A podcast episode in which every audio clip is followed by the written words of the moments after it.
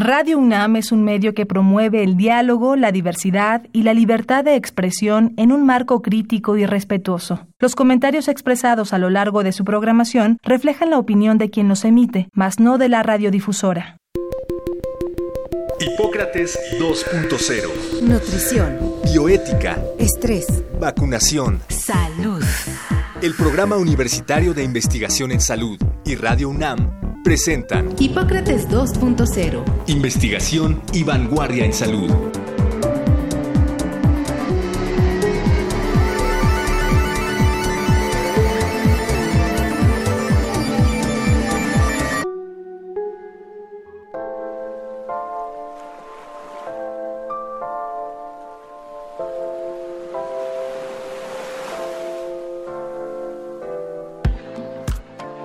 Hola, ¿qué tal? Bienvenidos a Hipócrates 2.0.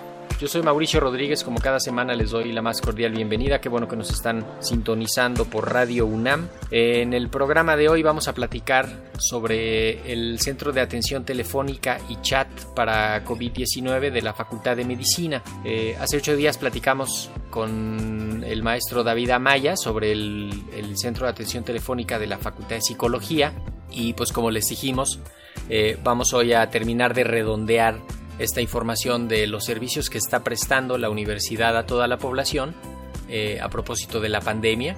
Vamos a estar pues hoy platicando sobre el esfuerzo que está haciendo la Facultad de Medicina con este centro de atención telefónica y para ello invitamos a la doctora Ana Elena Limón Rojas, que es eh, médica, especialista en pediatría, presidenta del Consejo Mexicano de Certificación en Pediatría y actualmente es secretaria de Enseñanza Clínica, Internado Médico y Servicio Social de la Facultad de Medicina de nuestra universidad y justamente es la persona que está a cargo del Centro de Atención Telefónica y Chat para COVID-19 de la Facultad de Medicina.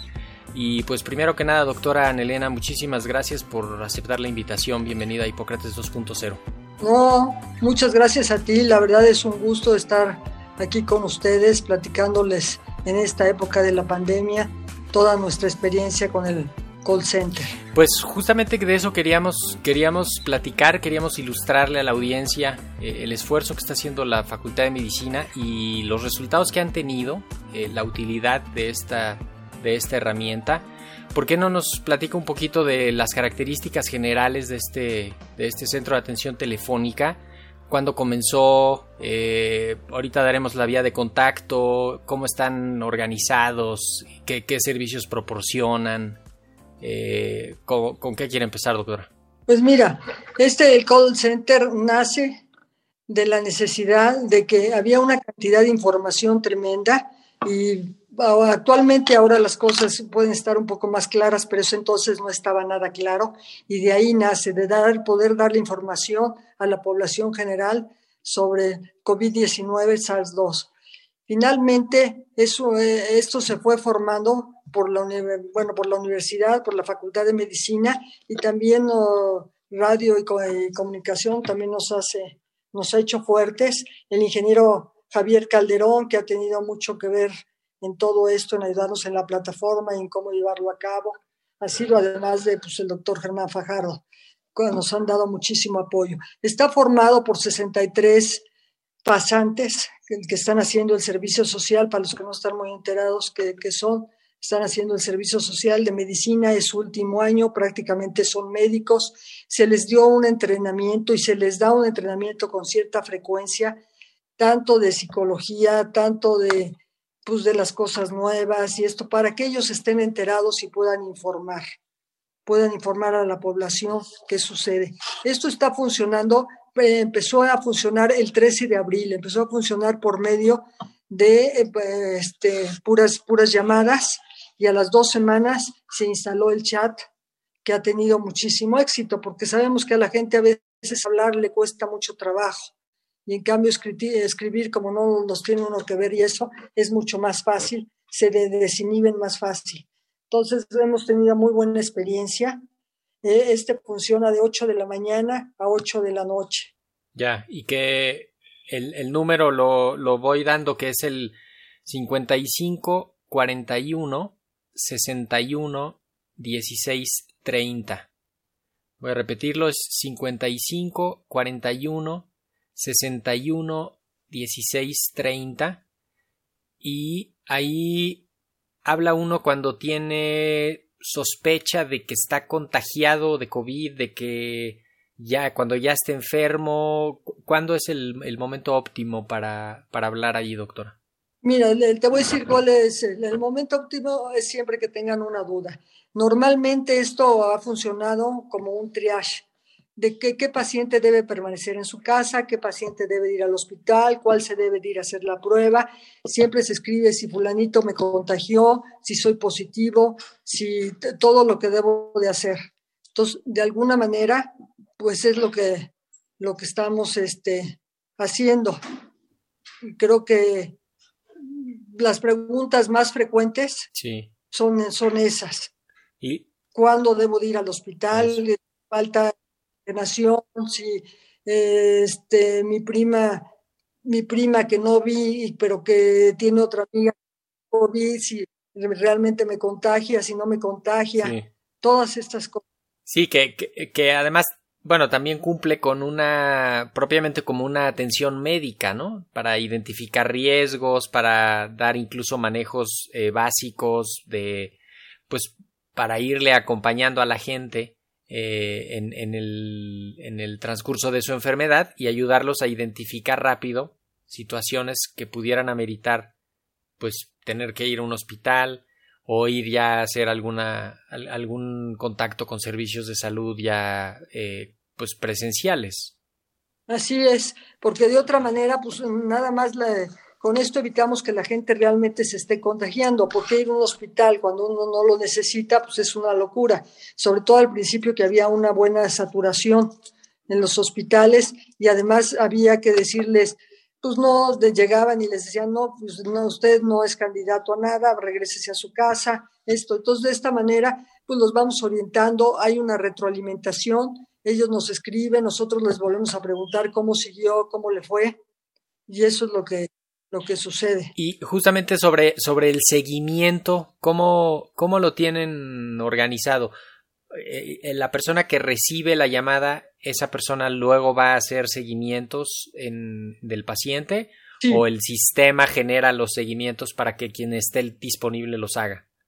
El sistema genera, genera, o sea, le da la llamada a uno, está desocupada la otra línea, le da la llamada al otro. Ellos desde su casa con sus instrumentos, que, ya sea teléfono celular, computadora, iPad, con lo que sea, con eso están dando la solución y de alguna manera con el chat se ha podido seguir dando seguimiento. Escriben y al día siguiente la doctora si vio que tenía algún problema o que estaba muy dudoso o que la oximetría había bajado, les llama por teléfono, bueno, les escribe un chat cómo van, como, como todo y los pacientes inclusive a veces piden por, por cierto médico. Ya.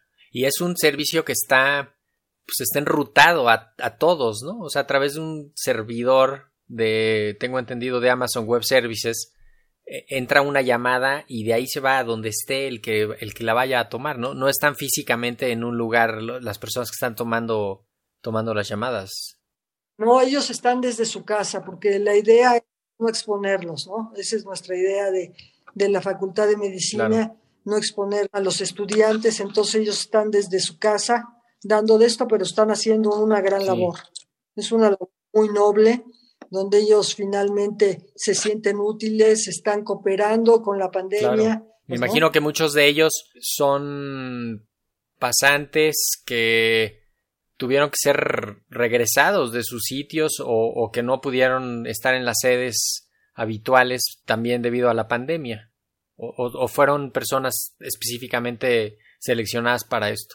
No, es, es, una pregunta muy interesante la que me estás haciendo. Fíjate que muchos de ellos estaban, por ejemplo, en la facultad, en diferentes sí, investigación, sí, sí, de alguna manera pues se, se, cerraron y entonces quedaron ahí y hay otros que por algún problema que hubo en su lugar de, por ejemplo, Baja California, algún lado de estos, pues este, se quedaron aquí y nosotros los hemos reclutado y tienen una actividad muy noble.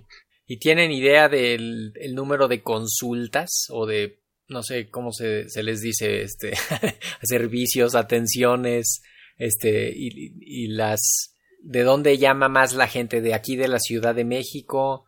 Del, Fíjate que de todos. ok. Fíjate que hay, hay llamadas de toda la República.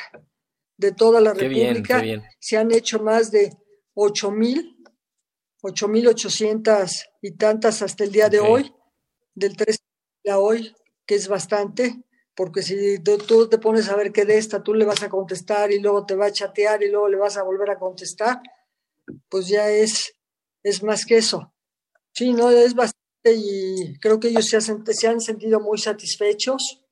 Y la mayoría son enfermedad leve. Bueno, hay un, un componente importante de dudas generales, ¿no? Y luego de los pacientes, los que ya están enfermos o ya son pacientes, son la mayoría, me imagino que son leves, que se alcanzan a monitorear así y a controlar ahí.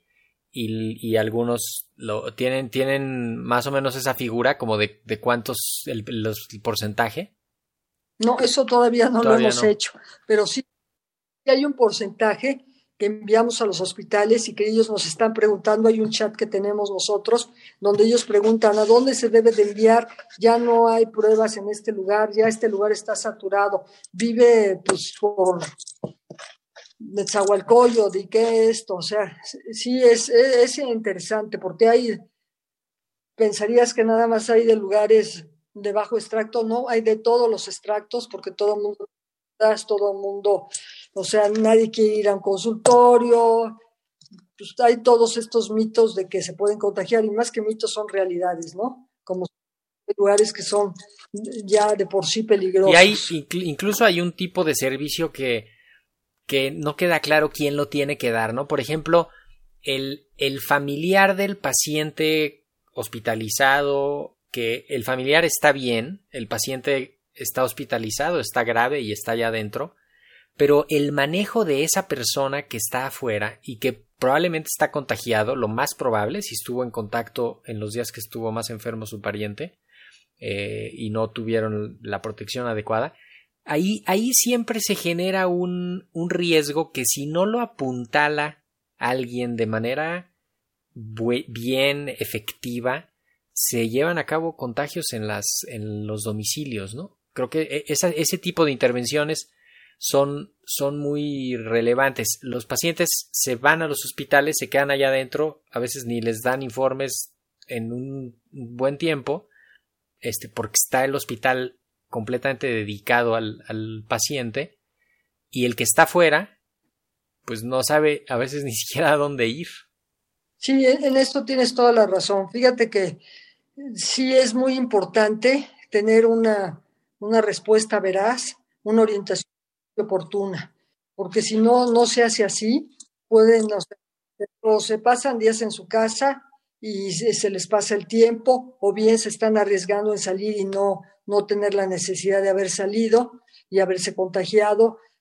Cuando, o sea, todas las preguntas es, si mi primo tiene COVID y el amigo y esto me contagió y eso, pues que son las menos relevantes, pero que sí se debe de cuidar cuántos días dura el COVID, cuántos días debe de estar este, aislado, se debe de, qué deben de comer, cómo se deben de hacer. Y sí, hay muchas medidas de sostén que los pueden ayudar muy bien si se les dan adecuadamente. Oiga, doctora, y el usted es pediatra y un poco en este en, en su universo hay consulta de pediatría ahí o, o más bien habla el que está pensando en sí mismo como enfermo. Más que nada, habla- razón, habla el que está pensando en sí mismo. Los, los de pediatría, los que están enfermos, los llevan más al pediatra. Los lle- los se arriesgan más, gastan, aunque no tengan, pero sí los llevan más al pediatra que, que tantas preguntas. De niños y adolescentes sí hay Sí. muchas, son, este, son pocas. Sabemos que, bueno, que los niños son grandes transmisores de este Sí. bicho, que de normalmente de 10 a 100 veces más que lo que nosotros podemos transmitir. Entonces, ya te imaginarás lo alto que es esto. Y de otra manera, pues eh, cuando han presentado, presentan enfermedad muy grave. Sí, que, y mucho pues sí asociado a comorbilidades, ¿no? Que, que son niños que tienen alguna condición, no todos, pero digamos la gran mayoría tienen alguna condición predisponente o eh, retrasaron la atención, ¿no? No fueron los cuidados adecuados desde el inicio y eso pues facilita las complicaciones y, la, y una evolución eh, mal del, del COVID. ¿no? Sí, desgraciadamente así es. Y el... eh, creo que un ejercicio como este del Centro de Atención Telefónica nos obliga a repensar la, los formatos de la medicina a distancia. Eh, creo que es un gran momento para, para evaluar para qué sirve, para qué no sirve y cómo la podemos implementar en, pues incluso no sé si hasta en los currículums de los médicos, ¿no? Es, importante ver pues la gran utilidad que ha tenido eh, este tipo de plataformas de comunicación justamente para no saturar consultorios, para que la gente cuando menos pueda tener una atención médica en línea y para detectar problemas y canalizarlos correctamente. ¿Usted cree que, que, que nos vaya a hacer algo, a replantearnos algo sobre la, la telemedicina, la atención a distancia? Bueno, esta pandemia nos ha replanteado la vida. sí.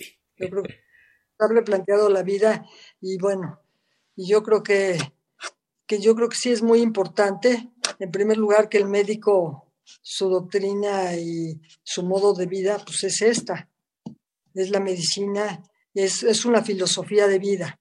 Yo creo que, que sí debemos de alguna manera poderlos consultar. A veces mucha gente dice, si no viene al consultorio, yo no le puedo decir nada.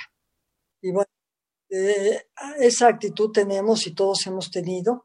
Entonces yo creo que esto para los muchachos en formación ha sido, ha sido duro, pero yo creo que finalmente es algo que se van a quedar con esto muy adentro, que pueden ayudar a la gente desde donde Claro. estén, no necesariamente ahí. Y sí, la telemedicina, pues bueno, ya había empezado hace algún tiempo en nuestro país, no con- como debería de haber estado, pero yo creo que ahora sí va a tener mucho auge. Ya. Y cuando ustedes refieren a un paciente, eh, ¿lo refieren simplemente le dicen váyase para allá y allá lo estarán esperando? ¿O ustedes avisan internamente? ¿Hay una comunicación con, con la red que se armó de... Pues es como una red de referencias, ¿no? De pacientes, cuando menos aquí en la zona metropolitana. Sí, tenemos lo de la red, pero a veces llegan a un lugar y ya se saturó y tienen que ir a otro y bueno, al principio sobre todo había mucho peloteo de paciente, lo cual los desanimaba mucho y yo creo que era lo finalmente es cuando las reglas no son Claro. claras, empieza la confusión y el, desva- el desvalijo por todos lados, entonces y- y- sí, hay que ser muy claro en estas cosas, muy, muy claro.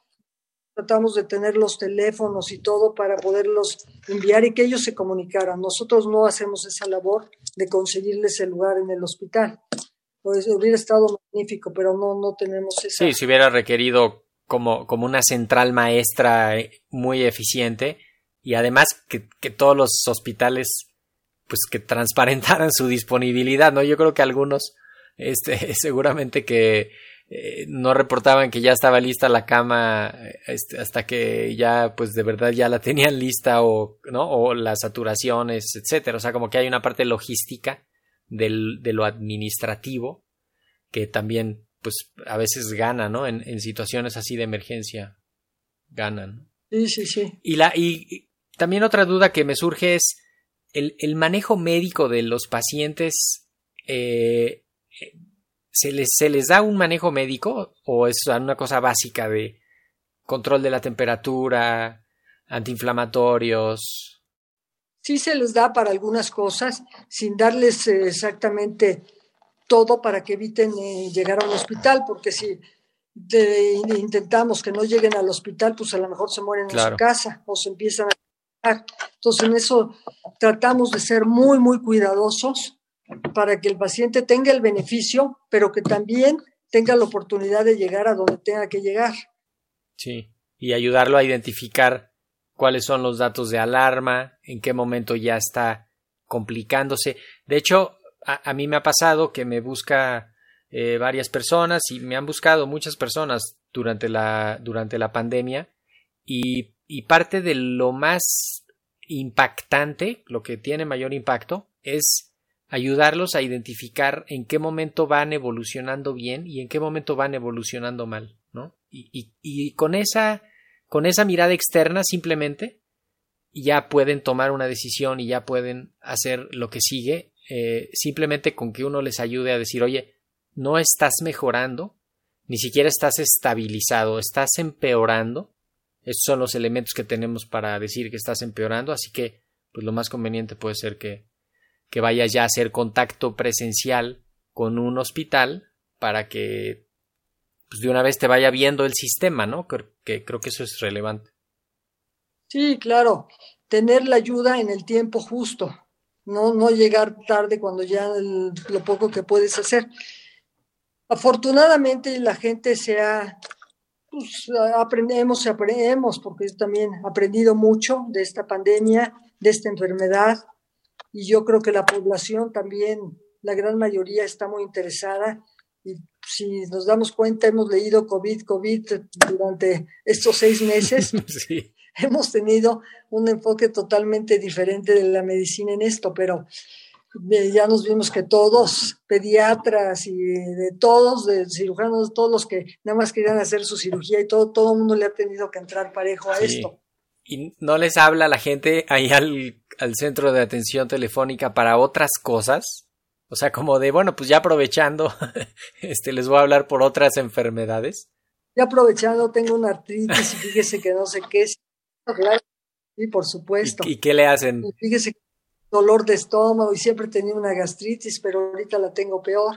No duermo y entonces ahora ya los enviamos al otro chat. Sí.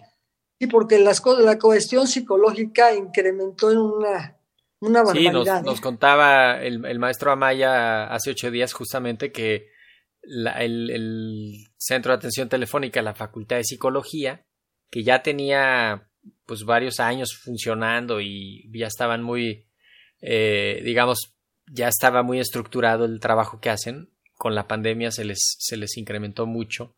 Eh, tienen incluso a veces como capacidad de tener 250 eh, terapeutas que están tomando llamadas y participando en, en sesiones para ayudar a la gente, ¿no? Sí, sí, sí. Sí, inclusive a, a nuestros pasantes le- se les dio un curso de toda la cosa de emociones, porque pues digo, no, nadie está exento a Claro. esto. A todo el mundo nos ha aflorado todas nuestras debilidades y todo. ¿no? Y, y Pero- una desesperación y una frustración porque pues es un monstruo esta epidemia. Sí, totalmente. Así Pienso es. en, en que quizá le interesaría alguna otra universidad de los estados o incluso aquí mismo de las que están en el Valle de México replicar este esfuerzo. Eh, si alguien estuviera interesado en contactarlos a ustedes ya directamente como los coordinadores para para eh, pues para ver cómo se podría replicar en otros lados cómo, cómo podría ser el contacto doctora Pues yo encantada, este, ahí me pueden hablar al chat, me pueden dejar un recado y yo con mucho gusto los apoyo en todo lo que haya que apoyar en, desde Mérida, Ensenada, sí sí mucho gusto. voy a repetir el Sería un perdón el teléfono 55 41 61 16 30 estamos terminando de platicar con la doctora Ana Elena Limón Rojas, perdón, que es eh, secretaria de Enseñanza Clínica, Internado Médico y Servicio Social de la Facultad de Medicina y eh, coordinadora del Centro de Atención Telefónica y Chat para, para COVID-19 de la Facultad de Medicina. Doctora, para ir cerrando, ¿cuáles son las perspectivas de, de este servicio para las próximas semanas, quizá o para los próximos meses? Eh, ¿Será algo que se quede? Ya, ya es indiscutible que la epidemia llegó para quedarse, cuando menos eh, el primer semestre del año que viene. El, e- este tipo de servicios, ¿cuál es, ¿cuál es la perspectiva que tienen? Mira, la perspectiva, por lo pronto, mira, teníamos tres meses, ya nos dieron otros tres meses y no sabemos hasta cuándo se va a extender porque se negocia cada tres meses a ver cuánto nos, nos prestan la plataforma. Entonces, de eso depende, pero nosotros estamos en la mejor disposición de trabajar aquí, de poder ayudar y de servirles. Ok. Pues ese es, ese es parte del compromiso de la Universidad Nacional, ¿no? Y ese es parte del, de cómo retribuye la Universidad Nacional a la sociedad eh, con servicios como este que, pues, cuando menos en lo que llevan, que son, pues, aproximadamente cuatro meses y medio, eh, alrededor de ocho mil consultas y seguimientos, pues es una labor eh, heroica también, ¿no? También, también esos que están tomando llamadas son, son personal de salud y, y los vamos a poner en el, en el capítulo de los héroes. Claro que sí. Yo creo que muy merecido, ¿eh? Bueno, pues con esto cerramos. Eh, doctora Ana Elena Limón Rojas, eh, muchísimas gracias por haber estado en Hipócrates 2.0. No, muchísimas gracias a ti, a, a, todo el equipo de Hipócrates, por haber tomado en cuenta este chat y estamos a sus órdenes. Perfecto. Pues con eso nos despedimos. Yo soy Mauricio Rodríguez, espero que nos acompañen la próxima semana. Esto fue Hipócrates 2.0. Sigan en sintonía de Radio UNAM. Agradecemos al doctor Samuel Ponce de León, coordinador del Programa Universitario de Investigación en Salud y coordinador académico de esta serie. El Programa Universitario de Investigación en Salud y Radio UNAM agradecen tu escucha. Te esperamos la siguiente semana para platicar sobre lo último en materia de salud e investigación en Hipócrates 2.0 investigación y vanguardia en salud. Se despiden de ti en la producción Patti Gamboa, Héctor Castañeda y Alejandra Gómez. Hipócrates 2.0, Radio UNAM. Experiencia sonora.